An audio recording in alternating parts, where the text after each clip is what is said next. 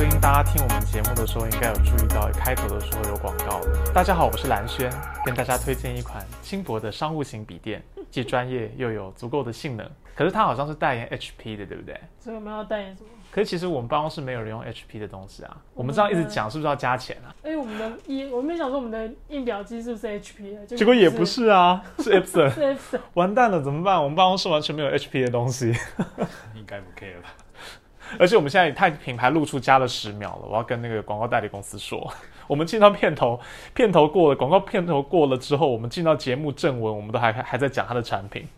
多棒的客户！眼前的叶佩，好啦，今天要跟大家来聊一聊，在九月二十五号的时候，古巴举办了一场全民公投，题目是我们都很熟悉的哈，叫做“你是否同意家庭法案”。那古巴的这个新家庭法案如果通过的话，未来就会呃允许同性婚姻、多元成家，还有 LGBTQ+ plus 的各种领养权，而且也承认了家务劳动者的劳动权利，同时也加强对于妇女权利的保障，以及对于孩童、老年人还有生长者的照顾。目前这个法案被誉为是全球最具包容性跟进步性的法案哦。那在九月二十五号这个公投结果之后呢？公投结果通过了。根据古巴的宪法，是年满十六岁的公民都有资格参加这次的投票。那新的法案需要超过百分之五十以上的赞成票才能通过。结果，在全国八百四十四万个选民当中，有六百二十五万人参加了投票，投票率高达了百分之七十四，而且其中有超过百分之六十六趴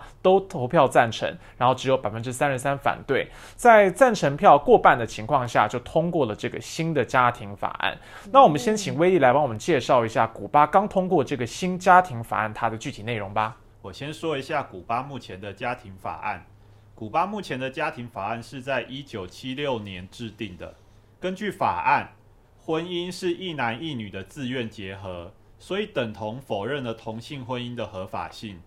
在二零一七年的时候，古巴的同运人士要求废止同婚禁令。那二零一八年，古巴曾经进行修宪。当时外界比较注意古巴新宪法第一次承认市场作用、私人财产与外国投资的重要性，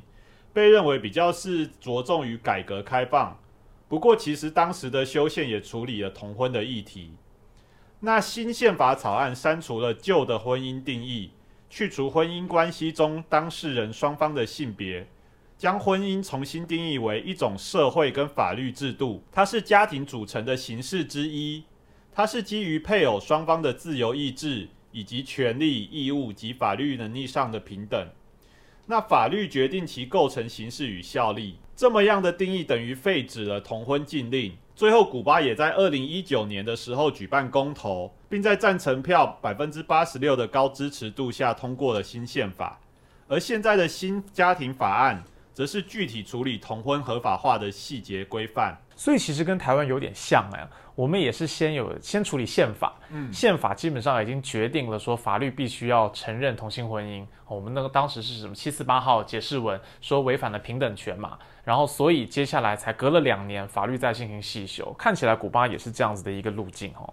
对，因为古巴的婚姻定义其实是在宪法里面定定的，所以如果要他修法，然后法律不能逾越宪法的话，他宪法上面那个紧箍咒得先拿掉。对，就是有一个程序的先后之分。那古巴新家庭法案的重点在于，首先它合法化了同性婚姻，承认同志伴侣的领养权。此外，新家庭法案也承认异性恋单偶制以外的多元成家。新家庭法案保障四种家庭关系。第一是单身，第二是核心家庭，第三是大家庭，例如有祖父母、阿姨、姑姑、叔舅、堂表、兄弟姐妹或伴侣组成，之间存在各种不同的照顾关系。那最后一种就是多元成家。那除了同性婚姻与多元成家，古巴新家庭法案也保障妇女的堕胎权，因为他认为妇女有权。决定自己身体的权利。此外，新家庭法案也加强对孩童的保护，包括禁止体罚，并且废除十四岁以下孩童在监护人同意下就可以结婚的旧规定。那要知道，因为其实，在拉丁美洲有超过四分之一的女孩，她都是在十八岁以下就结婚了，所以这一个规定，其实在拉丁美洲来讲是相对进步的。那新家庭法案也强调，家长对孩童负有责任，而不是监护权。必须尊重孩童与青少年的身心健康与尊严，并且给予孩童对于自身生活的更多决定权。最后，新家庭法案承认照顾是人民的权利，特别是老人跟生长者。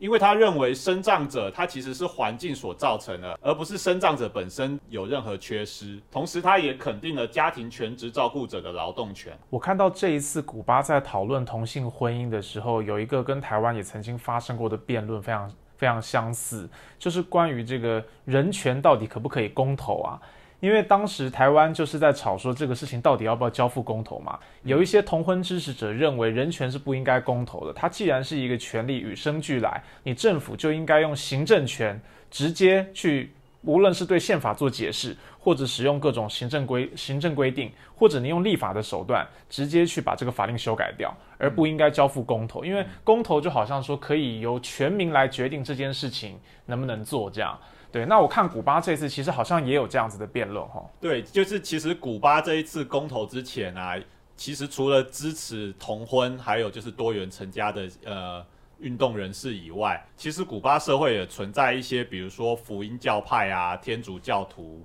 还有特别是反对古巴共产党执政的一些反对者，他们其实在这次的公投之中都投下了反对票。那古巴领导人，也就是米奎尔·迪亚士·卡奈与古巴政府，他们其实都是支持同性婚姻的，而且在公投之前就已经表态。呃，迪亚士·卡奈在受访的时候表示，他支持人们在不受限制的情况下联姻，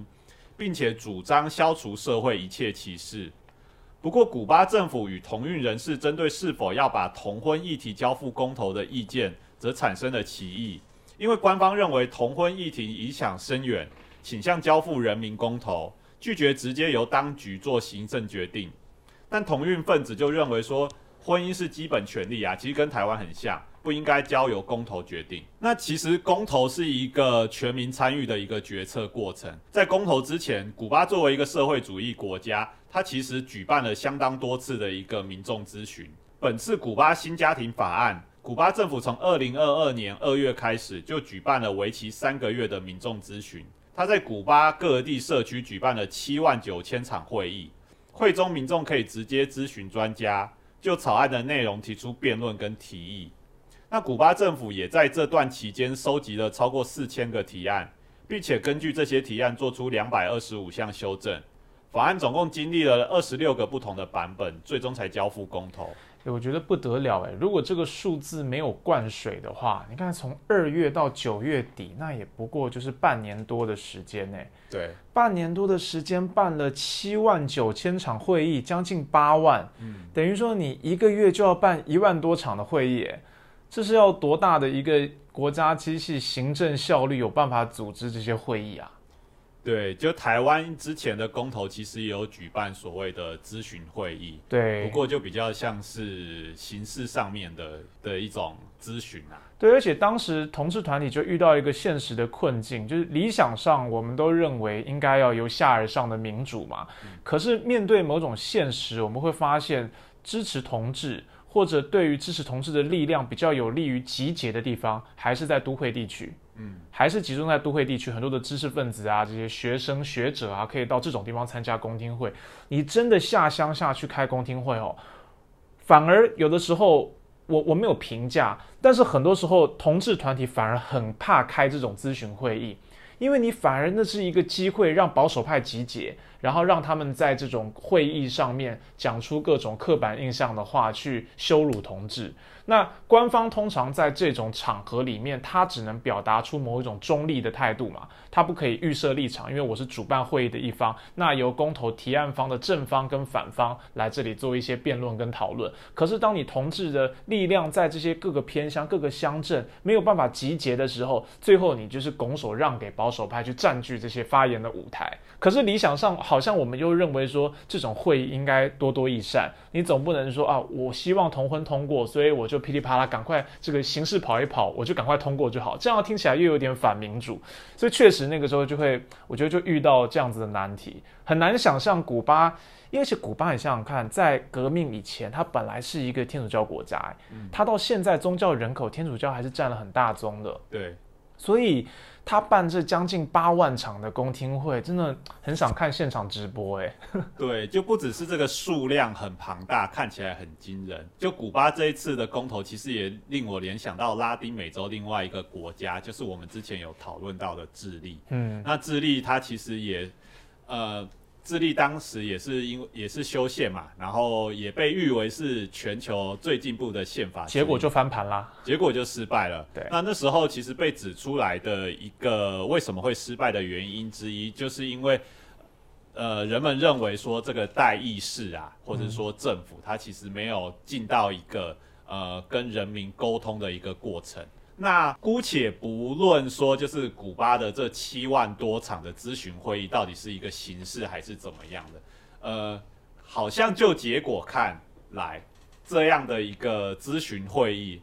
成效是成功的，他没有他没有像浩中讲的，就是诶保守派人士在这个趁这个咨询会议集结，然后放大自己的声音，反而是说，呃，古巴政府或呃，想要推行这个同性婚姻合法化的这些运动人士，他们在这个咨询会议成功说服了民众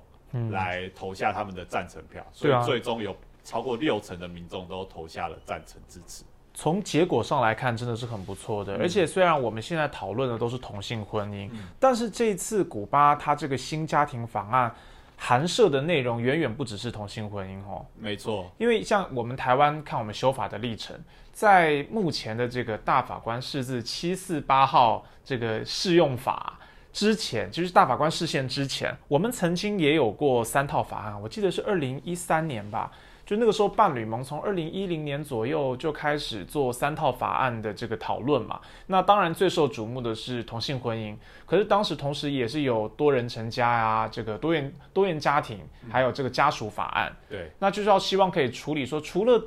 一对一的这种同性恋婚姻之外，其实现在有更多的跟朋友同居啊，刚刚讲的两个核心家庭啊，跨代的家庭啊，他们怎么样可以建立起新的权利义务关系？其实曾经也有提出一些这样的想象，但是在台湾的运动过程中，目前成功的就是一个同婚的专法嘛。结果看到古巴这一次竟然可以说是大跃进，诶，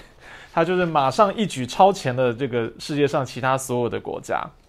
没错。古巴这一次新家庭法案的修法之前，它其实就先在宪法就已经明确的讲说，婚姻其实只是家庭组成的一个形式之一，而不是全部。对对啊，所以我我其实也蛮好奇的，因为其实苦劳网其实都一直有在那个追踪那个当时的那个台湾的同志婚姻的运动嘛。嗯。那二零一九年三读通过同性婚姻之后。小哈跟浩中这一次看古巴的新家庭法案，有没有觉得可以跟台湾有一些可以比较的之处？或者你们觉得说，诶，因为台湾毕竟也常被人家说，或者说我们自己常常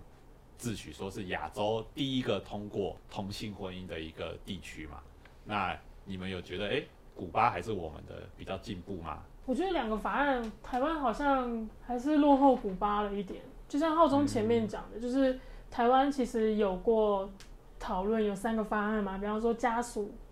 法案跟什么多元成家，可是这次古巴都把它包含在内了，所以我觉得这是蛮蛮好的，蛮特别的，因为它真的算是我们那时候不是有个争议嘛，说什么毁家废婚，它其实就打破了传统，就是两个人组成的家庭关系，他去承认了多元的家庭的可的可能性。所以我觉得古巴这法案蛮棒的，而且刚刚听伟伦说新家庭法案，他也有承认家庭全职照顾者的劳动权，我觉得这蛮有意思的，就是他把家庭法案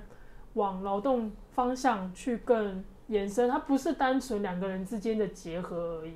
嗯，所以我觉得这一点就是蛮蛮有趣的。嗯，台湾那时候好像在。同志呃同性婚姻跟多元成家的时候，比较不会讲到说就是照顾的责任，还有就是呃家庭照顾者他的劳动权这一部分。那古巴的这次新家庭法案，就是把这些林林总总跟家庭相关的，其实全部都包揽进去了。我觉得一个是刚刚像小哈讲的，从结果来看，古巴的法案好像它涵涉的范围比较多。我觉得更重要的一件事，古巴。就像刚刚讲的那八万场的咨询会议啊，如果不是灌水的话，那表示它法律的改变背后真的有很坚实的社会基础，就是它经过很长期而且很强大的、很深入土壤的这种社会对话，让整个社会其实有一个共识，是说我确实需要一个新的家庭观念，然后随之而来才有宪法跟法律的变革。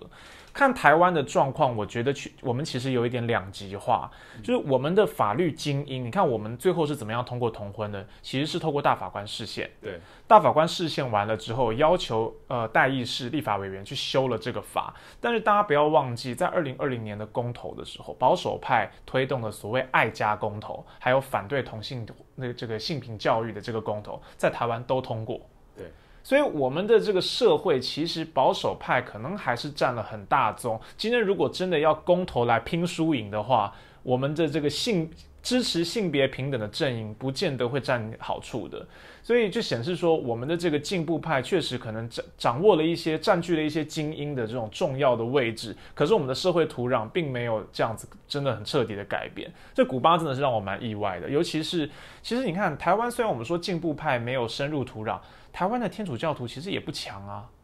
就是就人口比例来讲，台湾信天主教的人并没有那么多嘛。可是你看古巴一个以前在革命前是八成九成都是天主教的国家，它竟然可以这样子这样子整个整个翻过来，我觉得太不可思议了。所以这一次古巴共产党，他其实是在公投之前就很有意识的说，这一次推动这个公投啊，或者是说这个新家庭法案，它要通过，绝对不可以是由我们当局自己决定就好了。嗯，它唯一可以通过的一个过程，就是要透过全民来参与跟表决。所以他在这方面其实确实是花了很多资源跟时间在做所谓的民众教育或者说说服的工作吧。我们来回顾一下古巴过去这个同志争取自身权益的历史哦。古巴虽然是一个社会主义国家，但是其实也是直到最近二十年，它相关的同志权益才有显著的进步。古巴革命是发生在一九五九年，当时他们推翻了巴蒂斯塔，也就是美国所支持的这个军事独裁统治。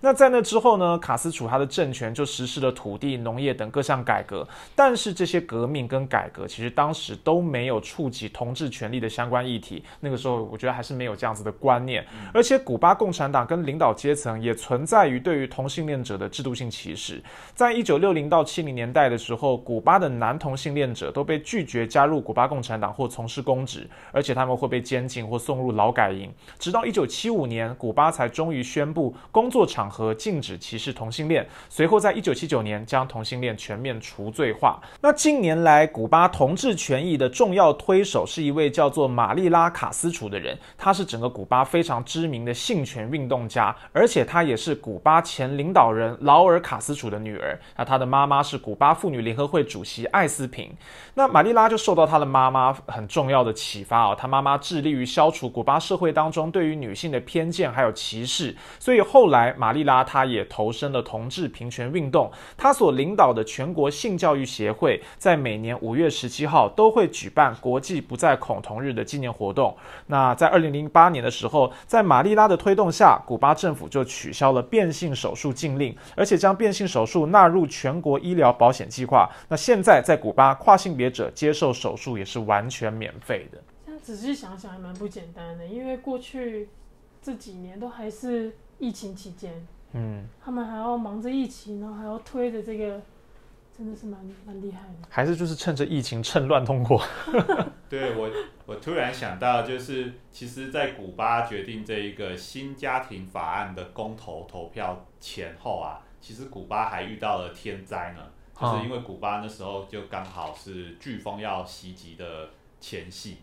所以其实其实那个相当程度上面影响了这个公投的一个进行的过程。不过最后还是顺利的，就是而且投票率还是很高啊。投票率还是很高。哦，所以大家就是左挡病毒，右挡飓风，这样也要拼着命也要出门投票，支持同性婚姻，还有多元成家。嗯，好感人哦！还是他们成立家庭，每人可以免费一个月一盒雪茄。是这样吗？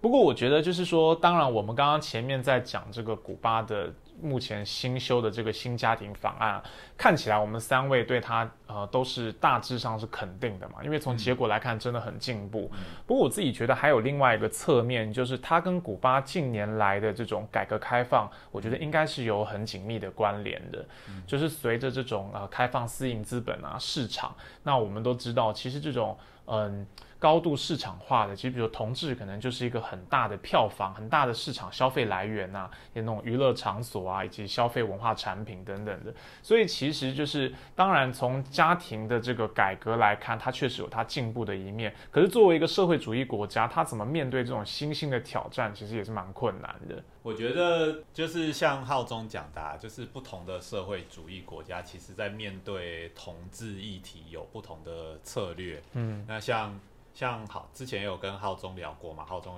其实有讲到说，其实呃中国大陆那里其实对于同志议题就是采取比较不一样的一个策略。我觉得中国大陆其实有不同的时期，嗯。就是中国大陆曾经也有一个时期，就是在他这个，或者我们可以讲说，在习近平上台以前，在刚改革开放的时候，其实他的处理，我觉得整个趋势也很像古巴现在这样子，就因为改革开放了嘛，开放市场了，开放市场以后，三里屯开始出现同志酒吧了，然后有同志消费，可以有彩虹旗，个人的认同，就是那种西方的个人主义开始出现了，所以这个东西。当然，就在呃，在一些重要的大城市，我觉得还是都市啦，绝对不会是乡下，不会是农村，就在都市会开始有点落地生根。可是这种东西看在左派的眼里，我就说是传统的左派，都会觉得这是一种，因为左派批评改革开放嘛，批评市场化嘛，所以就会把这些同志相关的产物都认为是改革开放的副产品。所以也都一并认为是负面的东西。那在我看来，我会觉得，那你要怎么把这个东西做一点区分？就是改革开放跟市场化确实不好，可是难道你公有、你搞国有化经济就不能尊重同志人权吗？这不一定嘛，对不对？那当然，可能市场化确实是促使同志人权被看见的一个动力，可是不代表同志人权等于市场化。所以应该是要做一个这个区分。那我觉得中国大陆呃近年，特别是习近平上台以后，他开始强调更强调中国特色，就是不走西方道路。所以确实他们有开始，我觉得两种说法啦。就有些人认为你就是走回头路，同志人权被没收了，现在举彩虹旗，有的人就会被。呃，在学校里面被审查呀，言论自由紧缩等等的，这也是一个一个观看的角度。但是也有一些人认为说，中国大陆其实是试着用自己的方式来解释。提出另一套框架来解释包含同性性行为啊、同性伴侣啊这些群体，那可是在这个不同的解释当中，那就会有斗争，就有冲突嘛。嗯，所以中国大陆确实现在的发展跟看起来跟古巴的这个不太一样。像我觉得古巴，或是说古巴作为一个拉丁美洲国家，它对于西方或者是说它的邻国就是美国嘛，它其实对呃跟美国虽然已经被古巴被封锁了六十年。但其实，呃，我们刚才提到的玛利亚卡斯楚，他其实跟美国知识界，特别是说在性权方面的交流，其实一直都是很频繁的。嗯，对，我觉得这是一个不不能避免的啦。对于古巴这样的的国家，就是说，呃，同同志运动或者说同志议题到底是不是一个西方的议题？我觉得对于他们。来说，他们这一次采取的一个方法就是说，就算他可能被讲说是改革开放，或者是说就是啊，这个是你们西方进步的议题，然后这不是我本来的东西也好，但我我看到的是说，他们在这一次公投的一个前后的筹备到呃最终的结果，简单来讲，就好像是说，好，呃，同志议题我我我承认，那我我要跟你搞法不一样，就你美国或者说你西方国家搞那种。搞搞一下代议式啊，或者是说就是呃投票啊怎么的，但是我就是要做一个很基层的，由下而上，真的去说服。看起来这个呃过程或者说这个方法，不仅结果是成功的，过程跟方法也展示出，诶，古巴这个作为社会主义国家跟西方这种所谓自由民主代议式的国家不同的地方。嗯。就很期待说这个法律法案到时候真的落实之后，会想要看看他的这个，比如说同志结婚率啊，对啊，真的有没有去登记啊？多元成家有没有真的出现？那些实际的实作，那些真的活生生血淋淋的这种家庭的，会真的才从社会中长出来？会很期待看到未来的这种发展的样子。我比较好奇是那个单身家庭 那个因为我我不知道哎、台因为你很想要单身家庭，是不是？对啊，我很想知道那个是是什么哦。因为我第一次想第一次想说哦，原来单身也是一种家庭形式啊。但我在想，可能就是国家提供一些基本的社会照顾啊，或者是说一些对，一一定有很多的这个权利，还比如说福利或或者保险、社会保险、社会福利，其实是必须以家庭为单位去请领的。那以个人来讲，他就不让你去请领。对过去可能结婚后你要有个小孩，核心家庭他才让你去，嗯所以他现在可能就放宽到个人，你也可以成立以家庭为单位去使用这些服务。对啊，天啊，嗯好想移民到古巴哦。也忽然想到，我们今天忘了自我介绍了，没关系，我们不重要。我们很重要。好啦，最后提醒大家一下，我是浩冲。我是小哈，我是威力，啊，谢谢大家今天收听冰角角新新闻闻，我们下周见啦，拜拜。拜拜。